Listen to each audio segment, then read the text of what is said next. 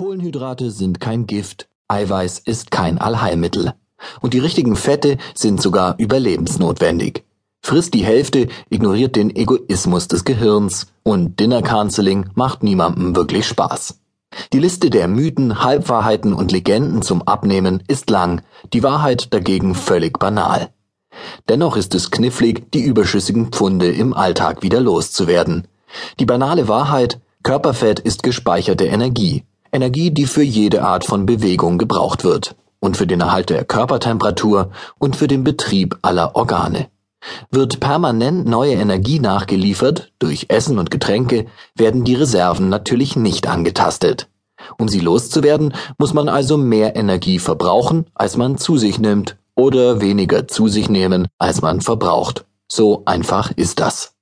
Mehr noch, die gespeicherte Energie lässt sich messen, die Maßeinheit sind Kalorien. Ein Kilo Körperfett speichert ziemlich genau 7000 Kilokalorien. Pro Kilo Fett, das man dauerhaft loswerden möchte, muss man deshalb 7000 Kilokalorien zusätzlich verbrauchen. Das klappt natürlich nur, wenn man diese Kalorien nicht regelmäßig nachschiebt. Man muss den Körper also dazu bringen, seine Reserven anzuknabbern, ohne gleich den Notstand auszurufen. Viele denken, dass Fasten oder weniger Essen sinnvoll ist ist es aber nicht, weil sie dabei außer Acht lassen, dass es das Gehirn gar nicht lustig findet, auf Entzug gesetzt zu werden. Das Gehirn will und muss kontinuierlich mit Traubenzucker versorgt werden, weil es sonst nicht arbeiten kann. Und weil das Gehirn nun mal unsere Schaltzentrale ist, sorgt es unerbitterlich für Energienachschub, damit ihm nicht die Lichter ausgehen. Hunger und in besonders heftiger Ausprägung Heißhunger sind seine Druckmittel, gegen die wir weitgehend machtlos sind. Ganz wichtig ist daher, dass man dem Gehirn permanent das Gefühl gibt, dass die Energieversorgung sichergestellt ist. Das schafft man glücklicherweise mit einem sehr angenehmen Trick, sich satt essen. Ein voller Magen signalisiert dem Gehirn nämlich im Wesentlichen alles in Ordnung, keine Gefahr im Verzug. Satt zu sein hat zudem einen ganz plausiblen positiven Nebeneffekt. Wenn man erst zur nächsten Hauptmahlzeit wieder Hunger verspürt, läuft man kaum Gefahr, zwischendurch etwas zu essen, das nur unnötige Kalorien mit sich bringt. Das bedeutet natürlich nicht, dass Sünden verboten sind.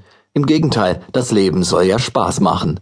Man muss aber natürlich verantwortungsvoll mit dieser Freiheit umgehen. Im Alltag bedeutet das, dass man Leckereien, die man sich gegönnt hat, wieder ausgleichen kann. Das kann innerhalb einer Mahlzeit oder im Tagesverlauf sein oder indem man auf einen Ausrutschertag disziplinierte Tage folgen lässt.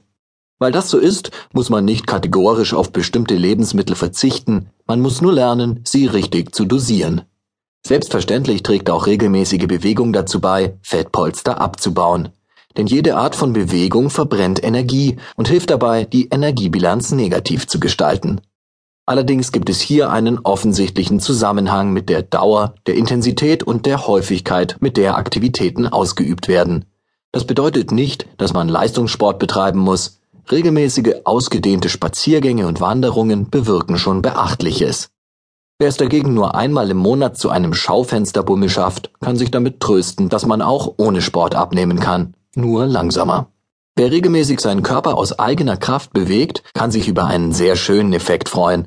Das Wachstum eines Großabnehmers für Kalorien, die Muskeln. Diese verbrauchen nämlich auch Energie, wenn sie nicht aktiv sind. Nonsens sind dagegen Verbote, strenge Regeln und sonstige harte Vorgaben typischer Diäten. Bei diesen ist der Jojo-Effekt allein schon deswegen vorprogrammiert, weil sie nur für einen bestimmten Zeitraum ausgelegt sind. Wer während der Diät nicht lernt, wie er seine Ernährung dauerhaft umstellt, fällt hinterher wieder in alte Muster zurück. Unser zuckerliebendes Gehirn und der innere Schweinehund sorgen schon dafür. Auf Dauer ist es einzig sinnvoll, den Lebensstil konsequent umzustellen. Ob man das hinbekommt, hängt von zwei Punkten ab. Erstens, dem richtigen Wissen über Lebensmittel und was mit ihnen im Körper passiert. Zweitens, der Umsetzung des theoretischen Wissens im praktischen Alltag. Der zweite Punkt ist der entscheidende, denn die Schwierigkeiten tauchen im alltäglichen Wahnsinn auf, beim Spagat zwischen Job, Familie, Freunden und eigenen Bedürfnissen. Abnehmtipp 2. Realistische Abnehmerwartungen. Noch ein wichtiger Tipp, bevor ihr mit dem Abnehmen beginnt. Setzt euch realistische Ziele. Zwei bis drei Kilo Fettverlust pro Monat sind machbar. Bei einem Ausgangsgewicht von über 100 Kilo können es monatlich zunächst auch vier oder mehr Kilo sein. Aber bitte akzeptiert, dass das zu